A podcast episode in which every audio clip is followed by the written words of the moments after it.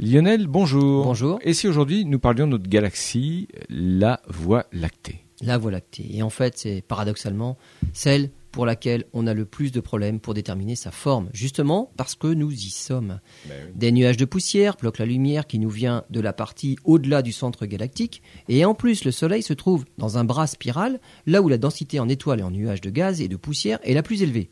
On pourrait imaginer en fait qu'en observant la galaxie d'Andromède, notre voisine, spirale elle aussi, ça pourrait nous aider à concevoir la forme de la nôtre. Mais Andromède possède deux bras spiraux alors que les dernières études avec des longueurs d'onde plus longues pour percer les nuages de poussière nous montrent que notre galaxie à nous possède quatre bras spiraux et même une barre centrale.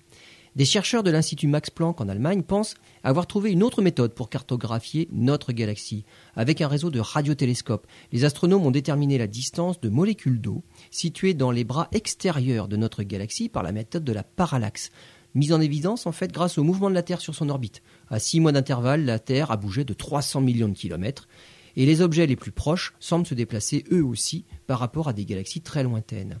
Cette parallaxe indique que les nuages d'eau se trouvent à 66 500 années-lumière de la Terre. Une autre méthode basée sur des céphéides, des étoiles variables, les plaçait encore plus loin, 72 000 années-lumière, très probablement dans un autre bras spiral au-delà du centre. On pense que dans une dizaine d'années, avec d'autres études de ce genre, nous aurons enfin une description précise de la disposition des bras spiraux de notre Voie lactée.